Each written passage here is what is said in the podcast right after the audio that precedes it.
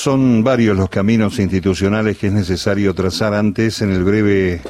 eh, este paso eh, breve previo, durante, que también va a ser corto porque es el del domingo 14 de noviembre, y sobre todo hay que pensar en el después.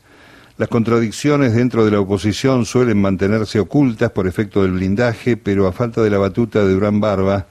como bien advierte el querido Carlos Caramelo, por derecha y por ultraderecha, al macrismo residual se le escapa la hilacha y el discurso electoral interno deviene en pendular. Más a Vidal que a Santilli, por razones demográficas, le resulta más fácil desmarcarse del oficialismo nacional y provincial en cada caso que arremar ideas del corralito de Miley. Y son sórdidas también las batallas entre los miembros de la Segunda Alianza para saber qué harán si ganan con los mandos de bloques en senadores y diputados, y mirando el 23 quiénes son los aspirantes de la UCR en el grupo que viene aborreciendo su paso en el espacio de Macri. Mientras estos dilemas dan vueltas, como siempre se ha señalado, y a pesar de la pobreza de los interlocutores, la necesidad de buscar consensos, crear compromisos de convivencia y garantías de gobernabilidad son temas que se imponen.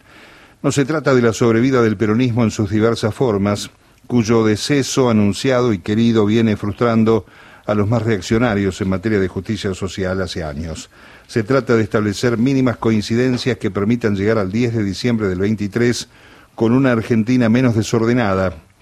Profundizar la crisis preexistente a la pandemia no le conviene a las aspiraciones del jefe de gobierno ni a sus eventuales competidores radicales en la apuesta presidencialista. Con un 40% de la población debajo de la línea de pobreza,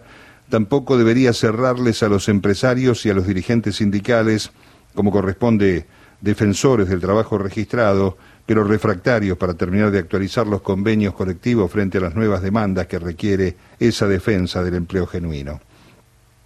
Desde la política no ayuda la expansión de temas fofos y de vida efímera que desarrollan los medios dominantes como parte de su aporte militante para la campaña de Juntos por el Vuelto. Esas usinas de propaganda, como vemos, no aspiran a modificar la receta de las noticias falsas, las operaciones y las cortinas de humo, aunque como bien se vio en 2019, no le terminan sirviendo a sus candidatos. Por eso los Larreta y los que quieran anotarse para el juego del falso sillón de Rivadavia comienzan a comprender la necesidad de buscar más coincidencias que chicanas, sobre todo porque ellos en el fondo se saben coautores de la tragedia argentina del macrismo.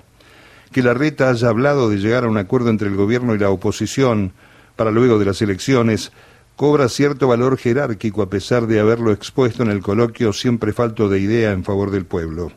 Es el propio presidente, con su gesto al recibir a los patrones del poder real, el que muestra ese nuevo perfil de diálogo que tiene un gran trasfondo de participación política desde el aporte que para ello hicieron Massa, Guado de Pedro y Máximo Kirchner. Más allá de la figura gastada de la grieta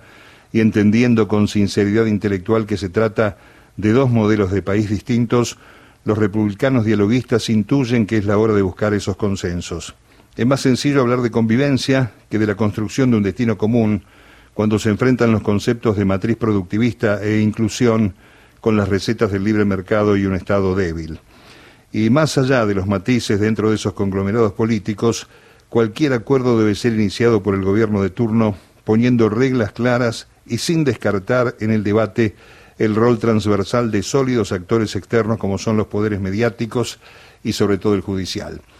Reglas de juego claras para terminar con la rémora de la injusticia y la Corte Suprema de los desmilagros y retomar la discusión con regulaciones modernas para la propiedad de los medios y los recursos tecnológicos en ese desbalance que pretendió resolver la mutilada Ley de Servicios de Comunicación Audiovisual.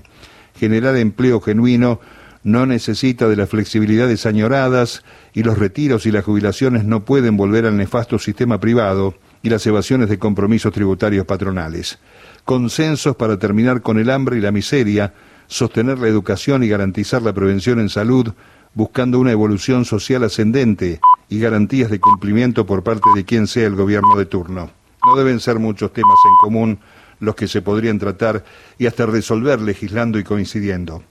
pero escuchamos esas historias de lo posible procurando acuerdos desde 1983 y así llegamos hasta el presente,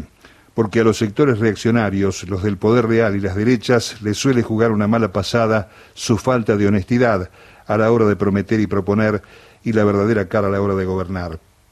Por ahora son solo discursos mensajes amigables, qué bueno sería para el pueblo sufriente que alguna vez apoyaran una fumata blanca, aunque vaya a contramano de su ADN de oposición destructiva. Firmado Mario Giorgi.